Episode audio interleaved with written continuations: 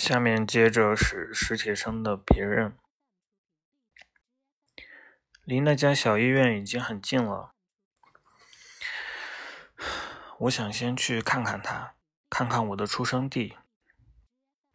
很久没来这儿了。太平桥是两条横竖交叉的大街，并没有桥。据说很久以前是有的。从前很冷清，现在很热闹。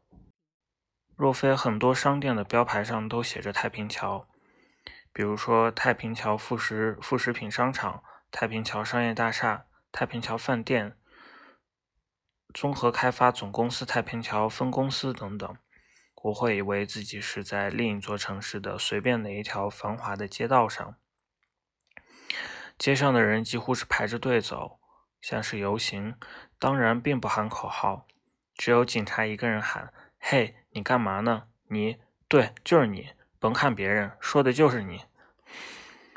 但至少有好几十个人都左顾右盼的看别人。阳光漂浮在人群上，跳动在形形色色的头上、背上和汗上。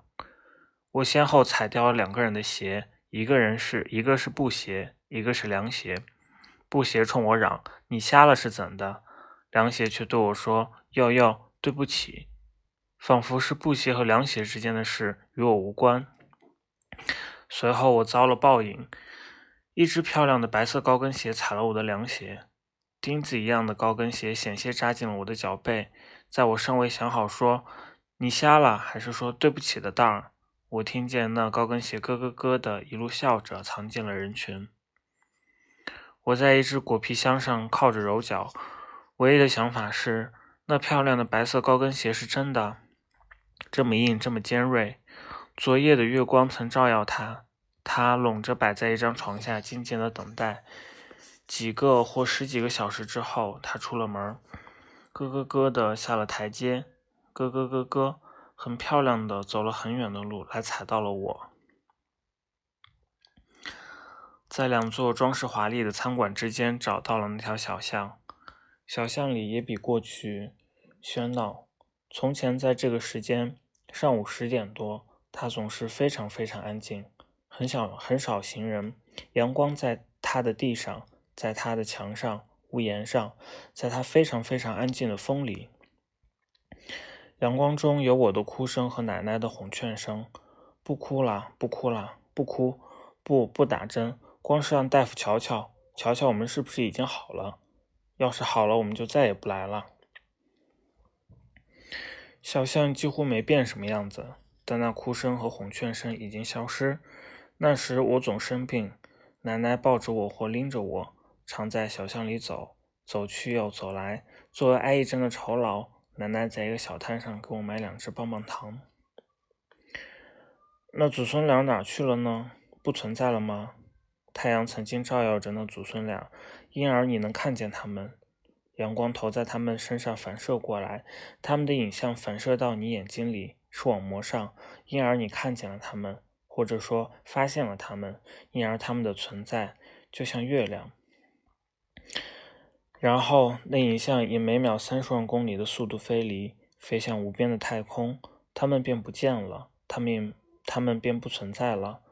可是不，不，那影像还在，否则我们怎么能看到星星呢？实际上，他们只是离开了，以每秒钟三十万公里的速度离开了，存在于离我们二十多光年的地方。设若我们我能到那儿去，从理论上讲，并且有一倍，并且有一架倍数足够大的望远镜，二十多年前的那情景、那影像，就又能反射到我眼睛里，印在我的视网膜上。那祖孙俩就依然存在。依然在大，依然在小巷中走着，我就又能看见奶奶了，就像我当年隔着一米的距离看她一样，又能看见她把两只棒棒糖递到我手里了。是的，是的，太阳其实是十分钟前的太阳，星星其实是很多年前的星星。一米的距离和二十多光年的距离是一样的，对凝望而言是一样的。就凝望而言，一米和两米有什么不同？一米和一公里加上望远镜有什么不同？一米和二十多光年加上天文望远镜有什么不同呢？唯一的不同是，隔着二十多光年的我，不能一伸手就摸到奶奶，不能一张开双臂就扑进她怀里了。因而，一种叫做真实，一种形同幻境。最后判定真实的是触觉。宇宙飞船就是因此而出发的吧？去触摸月亮和星星。那么，我们不能触到的东西，我们怎么能够最后判定它们是真的呢？我不认为我是疯子，但可能，但有可能是个傻瓜，全世界第一傻。那家小医院还在，但那座三层的小楼已无影无踪，代之以一座雪白耀眼的五层新楼。那几棵老槐树还在，奶奶的身影，画外音，看，就是这儿，就在这里。你就是这间屋子里出生的。我找到了那棵老槐树和它和离它最近的那个窗口，但那儿已经不是产房，也不是诊室了，那儿出售鲜花。我走上楼，找到产科，在一群年轻的、紧张又兴奋的准父亲之中坐了一会儿。一个准父亲问我：“怎么样，还正常吧？”我吓了一跳，以为他是在说我：“你精神还正常吧？”我赶紧说还行，你呢？男孩还是女孩？所有的准父亲都看我，天哪，他们等的就是这个。我赶忙改口，我是说您希望是个男孩还是？这时候护士出来喊了一个名字，想必是里面那位刚刚转正的母亲的名字。对一位慌慌的起立的、马上要转正的父亲说：“你的儿子。”奶奶当年就是。这样听说我来了的吧？您的孙子，我很想等着看看那个孩子，想真诚的吻他一下，但我知道这很方便，说不定会马上把我拉到一个地方给我打一针镇静剂。我下了楼，在那鲜花店里买了一束玫瑰，白的还是红的，都要。我把它放在奶奶曾站在那儿等等我来的那棵老槐树下，献给我的出生地。一个幼稚的童声，话外音。我是从哪儿来的？奶奶的声音，话外音。你自己不知道吗？那谁还能知道？游泳场里有几个少女在训练，一个漂亮的女教练坐在看台上，不断的朝少女们喊。我爬到看台的最高处，绕着看台走了两圈。十米跳台的背景中，炽烈的阳光飞扬的到处都是，红色的屋顶上。橘黄色和白色的楼墙上、树上、花花绿绿的遮阳棚上，各种颜色都被点燃了似的，烁烁刺目。一排排、一摞摞、密密麻麻的窗口张开在那儿，一动不动，忧喜不惊。但还有什么理由怀疑那是布景呢？除非我是疯子、精神病患者。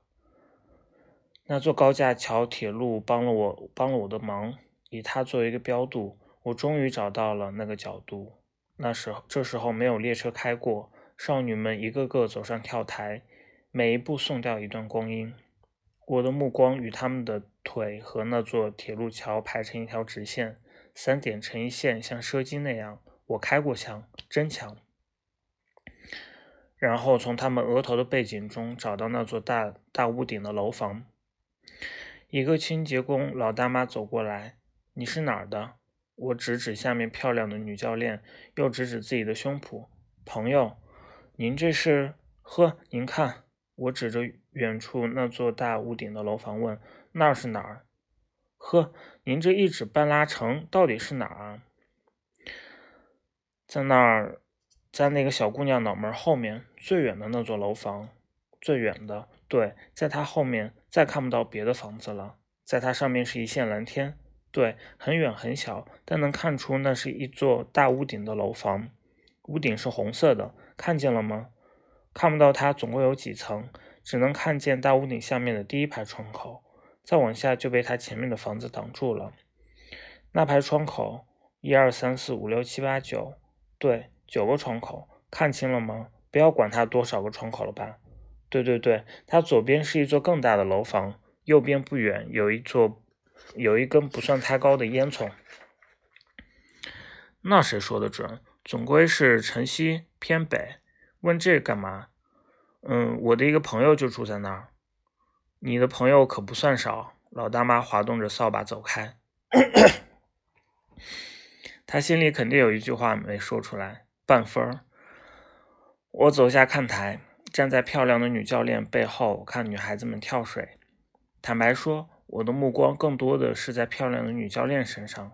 她穿着泳装，她真是漂亮，也纤秀又丰满。被阳光晒成褐色的背上有一颗黑痦子。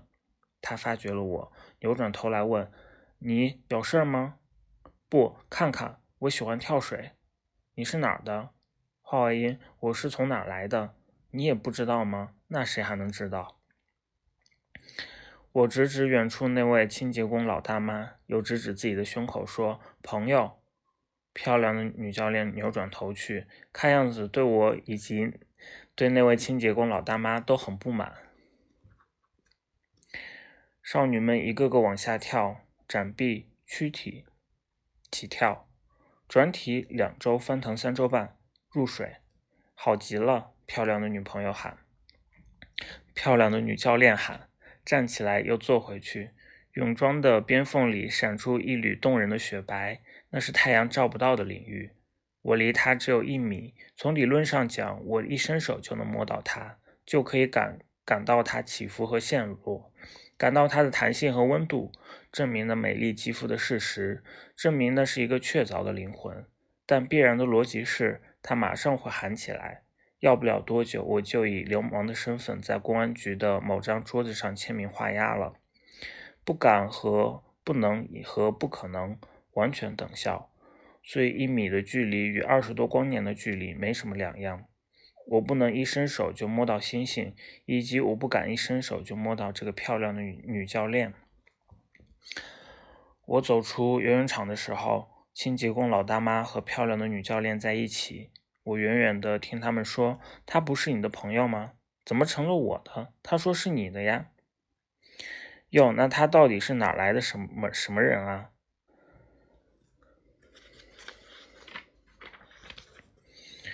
我朝城西走，稍稍偏北的方向，迎着夕阳，朝那座大屋顶的楼房走。以他左以它左边的那座更高更大的楼房的呃更高更大的楼房和它右边不远处的那根烟囱为标志。那窗口看来是真的，但它真的是真的吗？里面果真有一个故事吗？太阳正在那颗那根大烟囱顶上，差不多五点多钟。太阳掉到那烟囱右半面右半腰上时，路面渐渐升高，爬坡。我没乘车，怕错了方向。下班的人流像是游行归来，队伍有些疲惫，或者是有些松懈。骑车和走路的头上都是汗，但对不久就要来的夜晚抱着期望。没人能想到我这是去哪儿。我敢说，没有谁能想到这个人流中有一个看样子挺正常的家伙是要去证实某一个窗口的确凿，证实那里面确凿有一个故事。我也不知道别人都是要到哪儿去。总之，等到天完全黑了的时候，等到午夜，大家就都不见了，都不知道藏到什么地方去了。那时就只有罗辑出面，他们在那一排排、一摞摞的窗口里面，在床上。做爱或做梦，我注视着迎面而来以及背身而往的一张张脸和一个个头，不同的表情和不同的姿势，那里面有不同的故事。每一个人就像每一个窗口，里面肯定有一个故事，不知道是什么，但肯定有，肯定毫无疑问。就是说，街上走着很多故事，我只知道我自己的故事。其中一个片段是昨天。当这世界上某一滴雨敲响某一片树叶的时候，失恋不期而至。我很想随便抓过一个人来，听听他的故事，握住他的手，感觉到他的真实，并且听听他的故事。我也很想随便抓过一个人来，向他说我的故事，握住他的手，甚至张开双臂扑在他的怀里，感觉到他是真的，感到他真的在听我的故事。可我既不敢被人叫做疯子，又不敢被人称为流氓，所以我与别人与所有的别人的距离应以光年计算，把各自的阳光反射到对方的视网膜上，但中间隔着若干光年。道路渐渐的有些熟悉，楼群中的小小路旁，丁香花早丁香早已无花，月季开得正旺，叶合欢的叶子正合并起来。我或者是疯子，或者是全世界第一傻。失恋者总归是这样吧。直到走到那座大楼房的屋楼大屋顶的楼房前，我还没认出这其实是我的家。直到爬上楼，我还没认出其实这是我的家。直到我一二三四五找到中间的那个门时，还没认出其实这是我的家。我敲敲门，没人应。我想，一个找错门的客人不应该被认为是疯子或者流氓的。再敲一敲，还是没人应。过来一个人问我：“怎么着，哥们儿？钥匙丢了？”这样我才恍然大悟，这就是我的家。我站在门旁，向屋里看了一会儿，仿佛重归故里，是孤身一人，不是结伴还乡。因为那滴雨敲响了那片叶子。屋里和我离开时一样，一张床，一张书桌，两只书柜，一只小衣柜。小衣柜上有一台电视，书桌上有一束花，红色和白色的玫瑰，在我离开时绽开了一朵。扑啦一下，猝不及防，肯定是那样。我在桌前坐下，想那场跳水比赛是哪一天进行的呢？那时这个窗口，那时这个窗口里正有一个什么故事呢？总之，那时。这个窗口里，失恋尚未到达。那时，失恋正途经别人，稍微到达我。坐了一会儿，那月但月光从窗外照进来，照耀着桌上那束花。所以，逻辑告诉我，实际上我已经在那儿枯坐了很久。远处那把萨克斯又吹响了，沙哑的歌喉唱着远方，唱着从前。我抚摸着那束花，红色的和白色的玫瑰。我能够抚摸它。他不认为我是疯子或者流氓。我祈祷人间的科学技术千万不要有一天发展到也能够模仿触觉。一九九三年七月十二日。